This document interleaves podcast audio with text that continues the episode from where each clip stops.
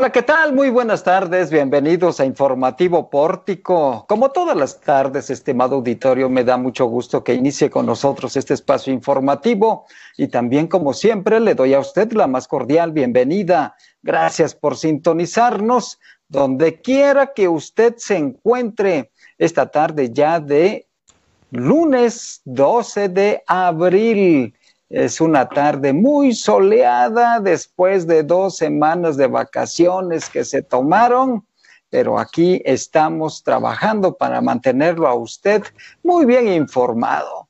Tenemos una temperatura alta en Zacatecas, estamos registrando un promedio de 26, 27 grados centígrados, está fuerte el calorcito en tierra zacatecana pero las mañanas son frescas. Claro que son frescas las mañanas y también las tardes. Sea usted bienvenido, sea bienvenida, ya está en Informativo Pórtico. Vámonos, vámonos a los titulares, las historias de este día.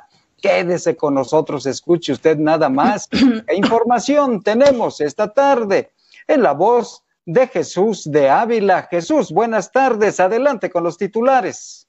Muy buenas tardes, Juan, y buenas tardes a todos los que se conectaron con Informativo Pórtico. Estos son los titulares de este día. Asesinan a cuatro personas y dos más resultan heridos este fin de semana. Calendario de vacunación COVID, dosis llegarán a municipios de Zacatecas que faltan. Es una porquería de trabajo, dice la planilla roja del Colegio Electoral del SUTSEMOP. En la sección La lucha por el poder, Alfredo Baraja solicita debates políticos ante el Instituto Electoral del Estado de Zacatecas. Flavio Campos propone organización ciudadana para controlar la seguridad en Zacatecas. El día de hoy tendremos entrevista con Lupita Medina, candidata a la gubernatura de Zacatecas por el Partido Encuentro Solidario. En Información Nacional, Félix Salgado Macedonio llega a la protesta al Instituto Nacional Electoral. Amenaza que si no le devuelve la candidatura no habrá elecciones en Guerrero. Y Campeche no regresará a clases presenciales, será hasta el próximo 19 de abril. Estas son las historias de este día, quédese con nosotros. Ahí está la atenta invitación de Jesús de Ávila. Gracias, Jesús. Vámonos a la información inmediatamente porque el termómetro de la violencia en Zacatecas sigue a la alza. Asesinaron a cuatro personas y dos más resultaron heridas. La información completa, por supuesto, que la tiene Landy Valle. Landy, buenas tardes. Hola, ¿qué tal Juan? Muy buenas tardes y buenas tardes a todos los que nos ven y escuchan. Y como adelantadas ya, al menos cuatro personas fueron asesinadas durante este sábado y dos más resultaron heridas durante el domingo en diferentes hechos violentos. Según la vocería de la Secretaría de Seguridad Pública del Estado, los reportes se realizaron en los municipios de Guadalupe, Zacatecas y Fresnillo. Uno de ellos en la carretera estatal 181 de la colonia Minazul del municipio de Guadalupe, donde hombres realizaron detonaciones en contra de una persona quien al ser valorado por protección civil ya no contaba con signos vitales. Asimismo, en la capital zacatecana se reportó una agresión armada en la colonia Díaz Ordaz en contra de un masculino identificado como Alejo, quien al ser trasladado para recibir atención médica perdió la vida a consecuencia de las lesiones provocadas. También en el municipio de Fresnillo, dos personas fueron asesinadas, una de ellas en la avenida Los Balcones, donde un masculino de 40 años perdió la vida por impactos de arma de fuego y otro hombre identificado como Edgar perdió la vida en el hospital luego de que fuera agredido por impactos de arma en la colonia La Joya.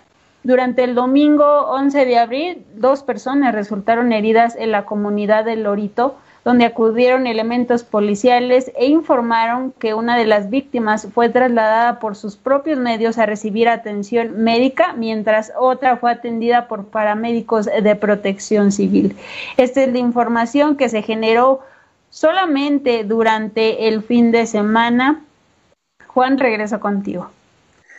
Gracias, Landy. Caramba, qué termómetro de violencia tenemos en Zacatecas. No ha menguado, no ha bajado durante este mes, al contrario, se van incrementando los hechos violentos, los hechos de impacto.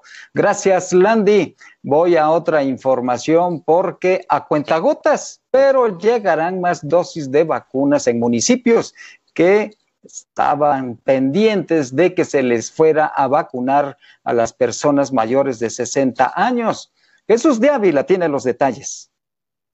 Como lo mencionas, Juan, el martes y miércoles de esta semana se estará vacunando a los adultos mayores contra la COVID-19 en los 28 municipios que aún faltan de esta jornada. Con esto se prevé que las personas mayores de 60 años de todas las demarcaciones del estado hayan recibido la primera dosis de la vacuna contra esta enfermedad. El día de mañana se comenzará la vacunación en los municipios de Cuauhtémoc, Enrique Estrada, Jerez, Loreto, Luis Moya, Morelos, Ojo Caliente, Tepetongo y Villanueva. Serán inoculados con el biológico de Pfizer BioNTech y se espera proteger a 30.976 personas contra la COVID-19.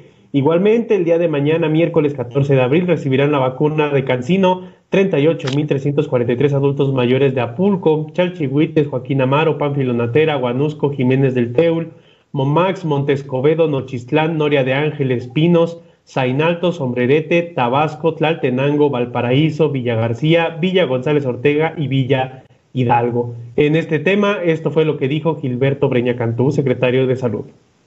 Con eso completaríamos el total de los municipios en la vacunación. Tienen que estar pendientes la gente de cuando se informe oficialmente dónde van a ser los lugares de vacunación. En algunos municipios de poca población, como Enrique Estrada, será un solo día, en otros como Jerez serán tres días que se estará vacunando, en Loreto dos días, en Ojo Caliente dos días, Villanueva dos días, así los municipios con mayor número de población serán mayor el número de días. Y la segunda dosis para Guadalupe y Zacatecas, probablemente en esta semana tengamos la información ya verídica para la aplicación de la segunda dosis y aquí se va a seguir el esquema. Los que se vacunaron el primer día del periodo, del primer periodo de vacunación son los que se van a vacunar el primer día que tengamos en Guadalupe y Zacatecas. Y así sucesivamente y vamos a vacunar a todos los que se vacunaron en la primera etapa antes del receso que tuvimos que realizar. Para las segundas dosis en los municipios ya vacunados como Zacatecas y Guadalupe, el titular de la Secretaría de Salud señaló que se espera que esta semana comience la recepción de las vacunas para cumplir con los esquemas completos de inoculación. También detalló que se espera que en estos días llegue la información de la vacunación y cómo será para los 4.000 profesionales de la salud de segunda y tercera fila de atención, así como el personal médico de hospitales privados, de cuándo se van a vacunar, Juan. Gracias Jesús, estaremos muy al pendiente, por supuesto, porque está pendiente también la segunda dosis en la zona conurbada Guadalupe, Zacatecas, y hay mucha expectativa entre la ciudadanía, especialmente entre las personas mayores de 60 años. Voy a otra información porque este fin de semana se dio a conocer el resultado de la elección para renovar la dirigencia estatal del SUTSEMOP, pero la planilla roja dice que este proceso electoral fue una porquería, así lo dijo textualmente. Los detalles con Landy Valle. Así es, Juan, comentarles que Elizabeth Gaitán Quirós, aspirante a la dirigencia del Comité Ejecutivo por la Planilla Roja, informó realizará un proceso de impugnación en las elecciones del Sindicato Único de Trabajadores al Servicio del Estado, municipios y organismos paraestatales, el SUTSEMOP, ante las irregularidades que se presentaron por parte del colegio electoral de este sindicato. Escuchemos un poco de lo que dijo. Ahora sí que vamos a hacer los recursos de impugnaciones ante el colegio electoral, porque nosotros le dimos la confianza al colegio electoral. Pero el colegio electoral, disculpen a la expresión, es una porquería de trabajo. Hubo gente que votó dos veces. Los funcionarios de casilla en finanzas y en el ISTESAR eran de la misma planilla naranja. En conferencia de prensa denunció públicamente que entre las irregularidades cometidas por este órgano colegiado fue la selección de funcionarios de casillas de ISTESAC y Finanzas, al ser elegidos integrantes de la planilla nombrada como ganadora. Asimismo, comentó, hubo personas que realizaron su voto en dos ocasiones Además, participaron personas que no estaban dentro del padrón. Al entregar a la planilla naranja una constancia de mayoría, Elizabeth Gaitán manifestó su inconformidad, pues esta se debió haber entregado tres días después de las elecciones y en días y horarios hábiles para que de esta forma las planillas contendientes pudieran realizar procesos de impugnación de haber el caso. De manera detallada, denunció a tres personas del colegio electoral de permitir y orquestar este tipo de acciones, entre ellos a la presidenta Verónica Varela. Así lo dijo. De mayoría en días inhábiles, compañeros. El colegio electoral está actuando de muy mala fe y también lo aclaro, no todos los integrantes del colegio electoral. Ahí solamente hay tres personas que movieron el colegio electoral eh, eh, es la presidenta, el vicepresidente y una de las vocales. Es Verónica Varela, es Fabián y es Melissa. ¿sí? Hicieron un trabajo sucio, de verdad, con la base trabajadora. La aspirante expresó que con esta herramienta de impugnación no se pretende la reposición del proceso, sino que se esclarezcan las irregularidades cometidas en la elección. Hay que recordar que tanto la planilla magenta, amarilla y ahora roja han dado a conocer inconformidades por el proceso electoral del Sutsemoc, en el que actualmente ha sido nombrado como ganador Israel Chávez Leandro, representante de la planilla naranja, el sábado 10 de abril, Juan. Qué controversia y qué elección tan controvertida esta del Sutsemop, de su dirigencia estatal de la Secretaría General. No se ha escuchado a la planilla azul todavía, pero la mayoría de los contendientes están impugnando este proceso por las irregularidades que ya han denunciado, Landy. Así es, Juan, como mencionabas, la planilla azul en ocasiones anteriores o en una entrevista pasada con Pórtico MX había dado a conocer una serie de impugnaciones que habían interpuesto algunos participantes y bueno, ante esto eh, dieron a conocer que no, no estaba del todo claro este proceso electoral y el colegio electoral no estaba respetando ni resolviendo estas herramientas de impugnación pues vamos a, ver si no hay más recursos de impugnación, Landy. Mientras tanto, pues por supuesto que seguimos atentos. Gracias, Landy. Y a propósito de elecciones, vámonos a la lucha por el poder en Zacatecas.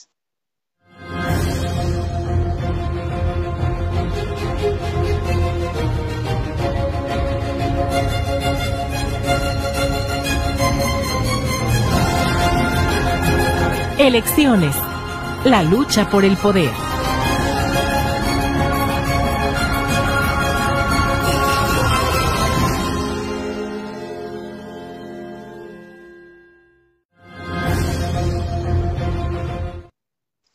Y en este contexto de la lucha por el poder, en esta sección tan gustada de nuestra audiencia, nos da mucho gusto que haya aceptado la invitación la candidata del partido Encuentro Solidario Guadalupe Medina Padilla, mejor conocida como Lupita Medina. Lupita, buenas tardes. Muy buenas tardes, don Juan, ¿cómo están? Qué gusto saludarlos, Landy y Jesús. Un orgullo estar con ustedes.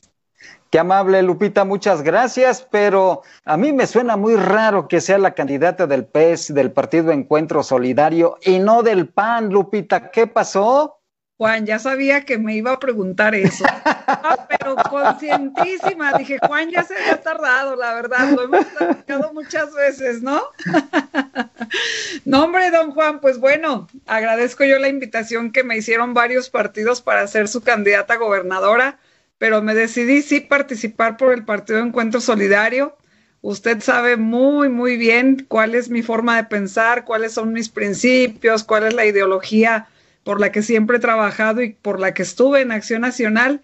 Y es ahora que pues me encuentro en el Partido Encuentro Solidario, convencida de que era un deber moral, un deber social participar, porque pues grupos de la sociedad civil me lo pidieron que encabezara esta candidatura porque no se estaban viendo representados en las propuestas que ya conocemos. Y por eso estoy aquí, pero muy contenta y entusiasmada de un trabajo que podemos hacer. Lupita, pues es que la verdad tiene un liderazgo importante, un liderazgo social, también un liderazgo político, sobre todo en el voto duro de acción nacional, porque los huesos son azules, aunque la sangre sea roja, pero los huesos son azules de Lupita y de su familia, de Ramón, que ha sido también una figura destacada, su hermano Lupita, y pues ahora los vemos, más bien te vemos a ti en otro partido político eh, bueno, vamos a dejar, pero híjole, me cuesta trabajo, ¿eh? me cuesta trabajo porque veo que Acción Nacional tiene serios problemas. No eres la única que ha salido de este partido en este proceso electoral. Así es, don Juan. Pues lamentablemente, ¿no? Pero bueno, pues ahora hay que cosechar en otro lado, hay que buscar otros horizontes, pero con el mismo objetivo, que eso es lo que me tiene contenta y orgullosa de haber tomado esta decisión. Tus dos principales apuestas y compromisos en esta campaña electoral, ¿cuáles son, Lupita Medina? Pues sin duda es el tema del empleo, don Juan. Tenemos una carencia de empleos en Zacatecas, no únicamente producto de la pandemia. Somos un estado que seguimos en un, en un atraso económico desde hace muchísimos años, hace varios ya sexenios. Seguimos viendo cómo otros estados alrededor de Zacatecas siguen creciendo en materia económica y pues nosotros necesitamos impulsar una política en ese sentido de la mano de la gente, de la mano de los empresarios, con una política y una estrategia que de verdad detone lo que es la actividad económica, la cual pues va de la mano del turismo, por supuesto, del sector agropecuario, del campo, que son los dos principales ejes por los que yo quiero caminar.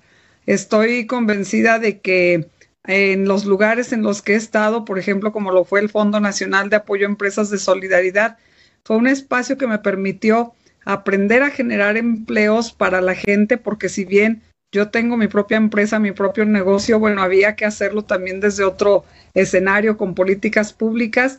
Y hay maneras, hay sistemas, hay métodos de cómo al interior de un gobierno estatal podemos organizarnos y emprender con tiros de precisión el desarrollo económico de Zacatecas.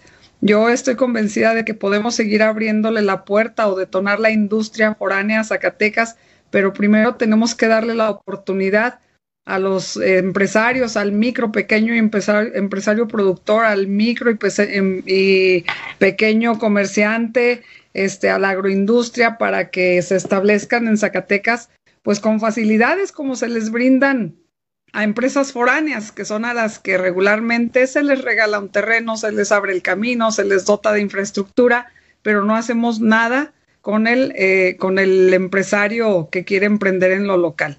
Tenemos diversos aspectos. Yo, el, el tema del campo es un tema que me apasiona, insisto, conocí en el Fondo Nacional de Apoyo a Empresas de Solidaridad cómo hacerlo, pero me parece que la parte en donde nos hemos estancado en Zacatecas es en no darle valor agregado a los productos. Es un tema que sé hacer, es un tema que conozco la vía, cómo hacerlo, cómo llegar a ver un producto local en el anaquel, que es desde darle su empaque, su embalaje, un código de barras, una marca, un, producto que podamos ver en, en, los estanquillos o en los supermercados a nivel nacional e internacional. Es un tema muy interesante pero hay mucho que hacer en, a lo largo y ancho de Zacatecas. Sabemos cuál es la vocación productiva de cada región y en ese sentido tenemos que potencializarla, don Juan. Porque no. Sí, dígame.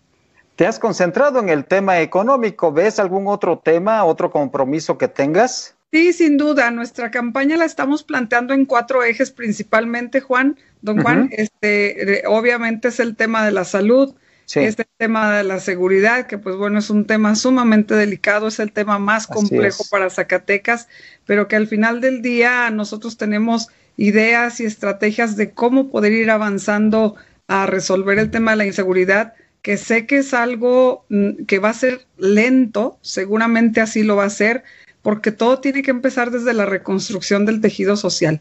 Yo no veo una manera real de cómo dar seguridad a los zacatecanos de cómo mitigar este, este flagelo que estamos viviendo, sino que tiene que ser desde el seno del hogar junto con las escuelas el cómo poder formar ciudadanos y personas este, que tengan una integridad como personas, ¿no? Más allá también pues de políticas públicas que mi idea y mi intención es trabajar junto con los municipios porque todo surge desde lo local. Yo estoy convencida que todo parte desde ahí, desde una comunidad, desde un gobierno municipal y son a los primeros que tenemos que fortalecer, don Juan, porque a través de ellos podemos crear las policías de proximidad, tener policías bien capacitadas, tener policías bien pagadas, justamente para que no sean quienes al final del día se unan a este tipo de espacios delincuenciales, ¿no?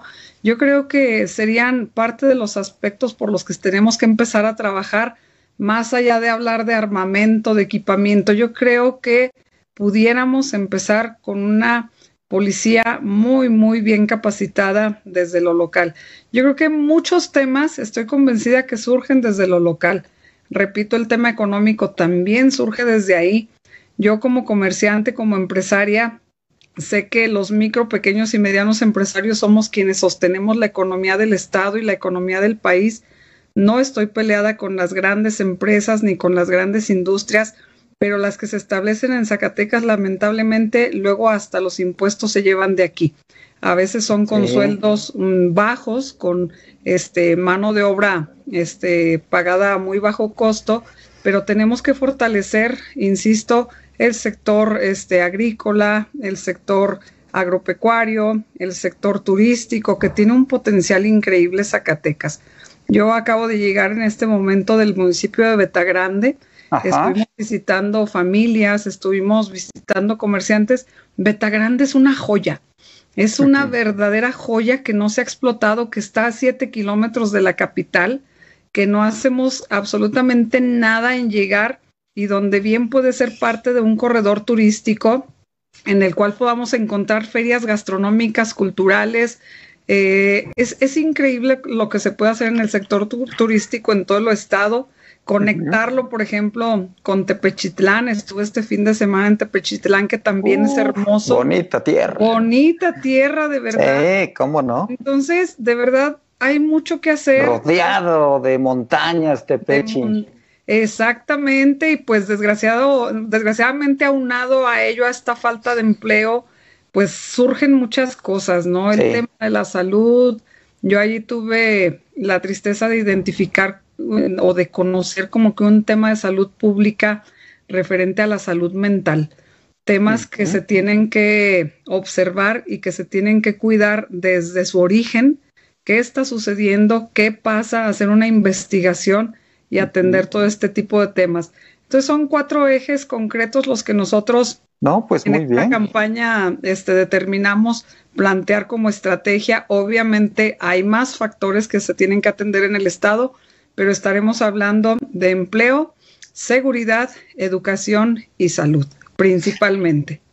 Pues te estás echando al hombro al Partido Encuentro Solidario, Lupita. Te veo muy cómoda, muy, muy dinámica, como siempre, comprometida naturalmente con, con lo que inicias y sobre todo con el aspecto de la vida pública, de la vida política. Y, este, y, preguntarte rápidamente, ¿cuándo crees que pudiera darse un debate entre todos los aspirantes, todos y todas los aspirantes al gobierno del Estado? Pues no sé para qué fecha lo esté planteando el Instituto Electoral del Estado de Zacatecas. Justamente es algo que pregunté y platiqué hoy en la mañana con el presidente del partido, Nicolás Castañeda.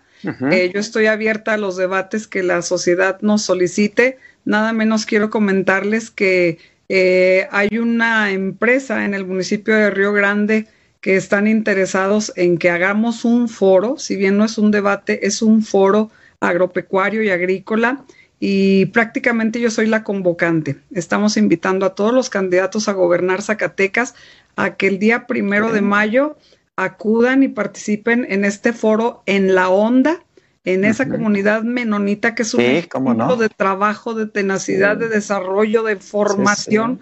Es increíble.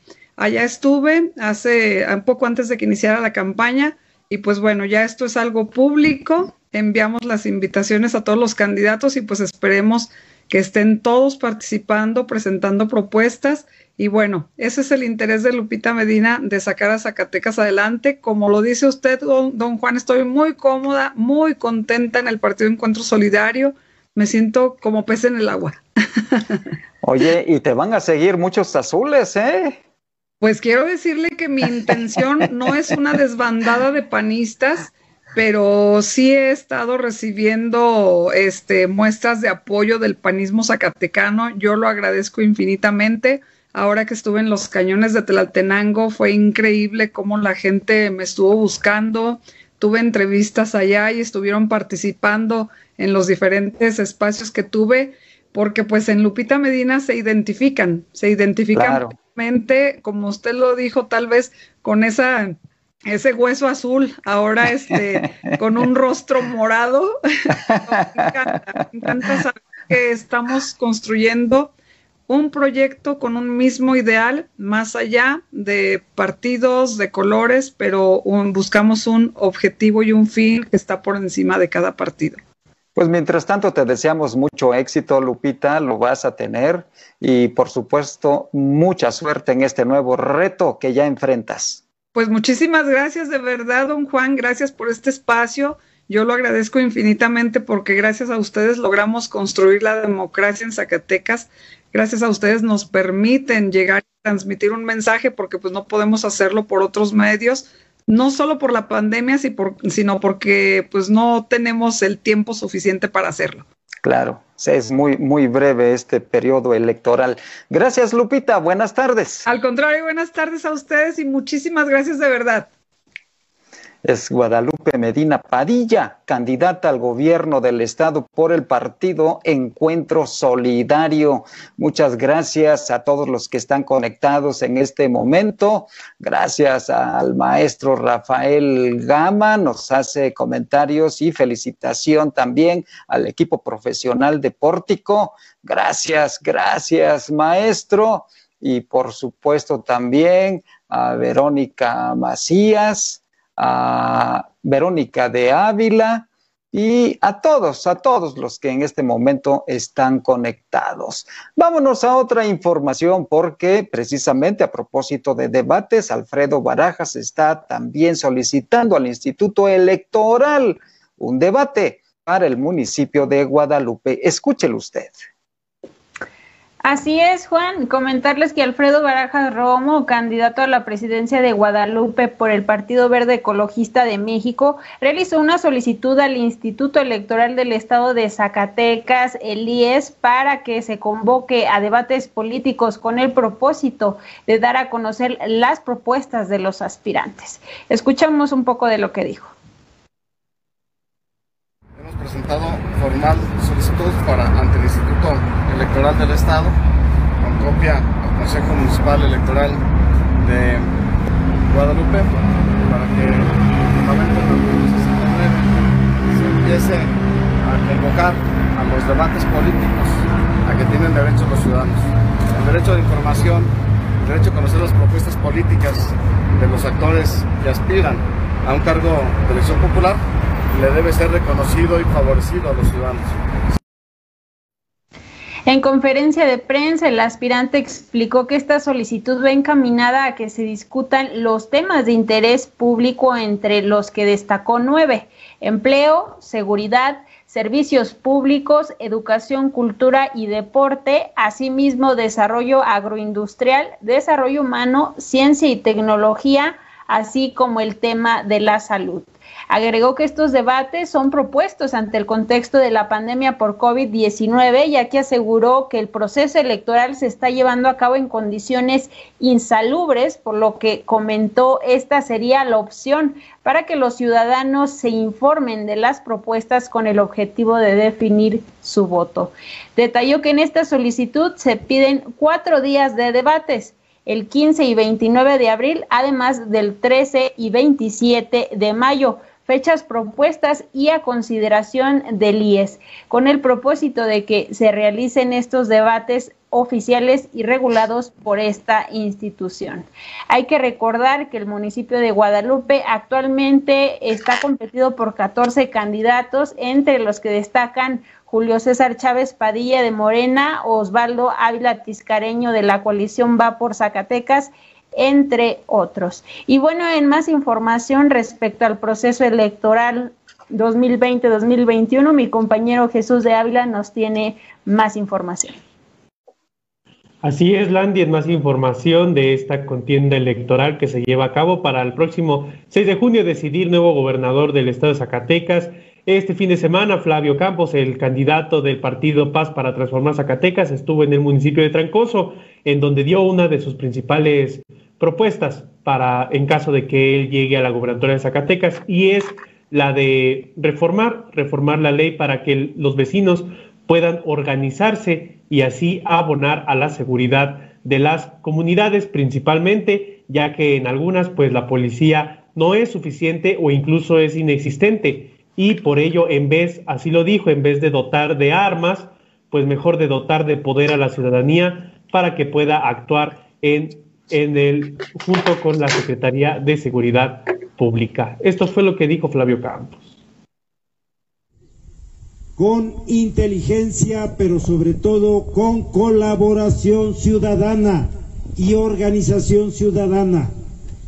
Necesitamos que las leyes le den oportunidad a la sociedad de organizarse por vecindarios recuperar el reconocimiento de todos como vecinos que cuidan su entorno y que si por mala suerte hubiera en transcurso un delito y no policía, entonces la sociedad está organizada para decir quién actúe mientras la fuerza pública no esté presente.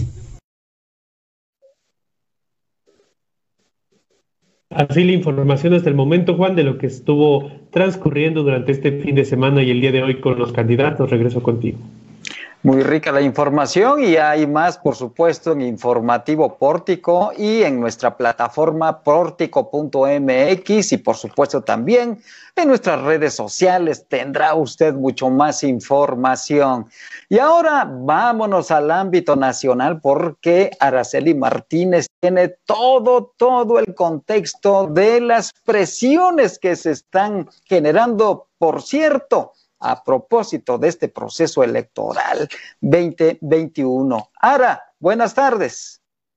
Hola amigos de Pórtico MX, muy buenas tardes Juan. Hoy ha llegado la hora de hablar también un poco de las elecciones en la República Mexicana y es que Félix Salgado también da mucho de qué hablar. Hoy en una caravana llegó su protesta hasta las oficinas del Instituto Nacional Electoral en la Ciudad de México. Ahí advirtió que si los consejeros del INE no reivindican, reivindican su candidatura, los buscará y divulgará su domicilio personal, incluso del consejero presidente Lorenzo Córdoba, a quien también llamó cabroncito. Durante el plantón que mantienen estos seguidores de Félix Salgado Macedonio, también se realizó un mitin en el que representaron la muerte del Instituto Nacional Electoral con un ataúd y una corona de muerto. Y esto fue lo que dijo durante su mitin. Que se vayan al cielo, a la gloria, ¿ok? Vamos a hacer oración por ellos. Entonces, para nosotros el INE ha muerto. Pero puede ser que resucite, puede ser que, que se reivindique el INE y vamos a esperar al rato su resultado. Si se reivindique el INE, le vamos a traer flores, vamos a tapizar aquí de flores, ¿verdad? Y, y, les vamos a aplaudir. Pero si no se reivindican, miren, se lo decimos de una vez, los vamos a hallar a los siete, los vamos a hallar, los vamos a buscar y vamos a ir a ver a Córdoba. ¿No le gustaría al pueblo de México saber dónde vive Lorenzo Córdoba? ¿Sí les gustaría saber cómo está su casita de lámina negra? Que cuando llueve se gotea y moja su cuerpo. ¿Sí? Cabroncito, ¿eh? No sabe por qué estamos luchando en Guerrero. Hay mucha gente pobre, niños sin esperanza, niños que no van a ir a la escuela porque se roban el presupuesto. Entonces, que ni crea que ni piense que es una candidatura, es una lucha del pueblo al diablo. Y en otro tema también de interés nacional, se pospuso el regreso a clases presenciales en el estado de Campeche, que estaba previsto para mañana 13 de abril. Esto por iniciativa del presidente Andrés Manuel López Obrador, pero ahora la nueva fecha tentativa es hasta el 19 de abril. El cambio fue propuesto por las autoridades sanitarias estatales, quienes señalaron que antes de reanudar las actividades educativas presenciales esperarán 15 días más luego de estas vacaciones de Semana Santa para así también conocer el comportamiento de la pandemia por COVID-19 en este estado, en, este, en, esta, en, este, en esta ciudad. Ricardo Coe, el secretario de Educación de Campeche, informó que este 13 de abril los alumnos de Campeche regresarán a clases a distancia, pero esperarán para el regreso a las aulas y adelantaron como la fecha tentativa eh, hasta el 19 de abril. Y bueno, esto también está sucediendo en los demás estados. Los pequeños mañana regresarán a sus clases en línea. Juan, regreso contigo en la información. Gracias, Araceli. Ese toro sin cerca es un toro también sin educación y sin principios democráticos, ¿eh? Cuidado con ese toro porque las embestidas que está dando contra el árbitro electoral no es lo más conveniente para el país. El problema es que es apoyado no solo por su partido, sino también por el presidente López Obrador, y ese es el alto riesgo que tenemos en este momento en términos democráticos, Sara.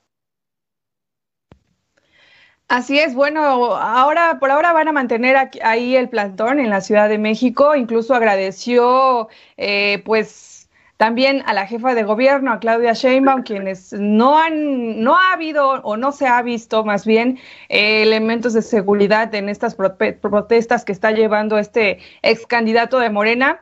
Y bueno, también el acompañamiento de Mario Delgado, hay que, hay que mencionarlo también, que ha estado durante estos mítines apoyándolo y con todas estas palabras hacia Lorenzo Córdoba y con estas pues, prácticamente amenazas.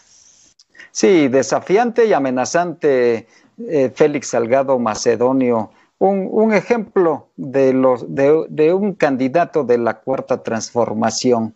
Gracias, Ara. Voy ahora hasta Querétaro. Querétaro, ahí se encuentra Fátima Ivette Gómez Vargas con información fresquecita de la capital queretana. Fátima, buenas tardes. Hola, ¿qué tal? Muy buenas tardes. Los saludamos desde Pórtico Querétaro para comentarles que ya concluyeron los registros de candidatos ante el Instituto Electoral de Querétaro. Fueron un total de 350 solicitudes de registros de candidaturas, 183 para cargos de ayuntamiento y 167 para diputaciones locales de mayoría relativa, que fueron presentados dentro del plazo legal del 7 al 11 de abril eh, del presente año ante el Instituto Electoral de Querétaro. Las solicitudes fueron presentadas por 11 partidos políticos que fue PAN, PRI, PRD, Movimiento Ciudadano, Verde Ecologista, Morena, Partido del Trabajo, Querétaro Independiente, Partido Encuentro Social, Redes Sociales Progresistas y Fuerza por México. El día de lo más relevante este fin de semana eh, fue el domingo, que justo en tiempo límite el partido de Morena registró por fin a todos sus candidatos la sorpresa, pues que ya no era una sorpresa, fue eh, que va por la candidatura a la presidencia municipal Arturo Maximiliano, a quien muchos eh, tachan de haber estado en las filas del, del PAN por un tiempo y pues de todas formas fue acompañado por la candidata Celia Maya, quien le dio el espaldarazo y a ella a su vez también estuvo por aquí en Querétaro eh, Santiago Nieto, el titular de la UIF, allí en México. Entonces, pues bueno, al último, para que tratar de evitar un poco los, los movimientos y las cuestiones internas dentro del partido, pero fueron los últimos en registrar todas sus planillas. ¿Cómo ves, Juan? Caramba, oye, pues eh, un partido sin identidad ideológica, ahí hay del PRI, del PAN, del PRD, de, debajo de las piedras, de todos lados, qué barbaridad, qué chacoteo ideológico hay en Morena, ¿eh? También el fenómeno que, que se presentó aquí en Querétaro fue que el PRI vive en los corazones de todos porque no ha muerto, vive en todos los partidos. Así es. Ese, ese, fue el fenómeno que se vivió aquí en Querétaro. Muchos perfiles que habían estado en el PRI durante mucho tiempo, pues aparecieron en otros partidos nuevos y los no tan nuevos. Bueno, hasta el presidente López Obrador ahí empezó su carrera política en el PRI, como otros de Morena, ¿verdad? Gracias, Fátima. Nos escuchamos mañana. Claro que sí, nos escuchamos mañana. Bonita tarde. Bonita tarde, es Fátima Gómez Vargas desde Querétaro, Querétaro, donde quiera se cuecen habas. Gracias, gracias a todos quienes hacen posible que usted esté debidamente informado e informada. Y por supuesto, gracias a usted por su preferencia. Y aquí está el equipo pórtico para llevarle puntualmente la información. Gracias a Araceli Martínez, a Landy Valle, a Fátima Ibet Gómez Vargas, a Jesús de Ávila y por supuesto a nuestro gurú informático cibernético que hace maravillas y a veces milagros, a Omar Reyes. Soy Juan Gómez, que tenga usted una excelente semana. Cuídese mucho y hasta mañana.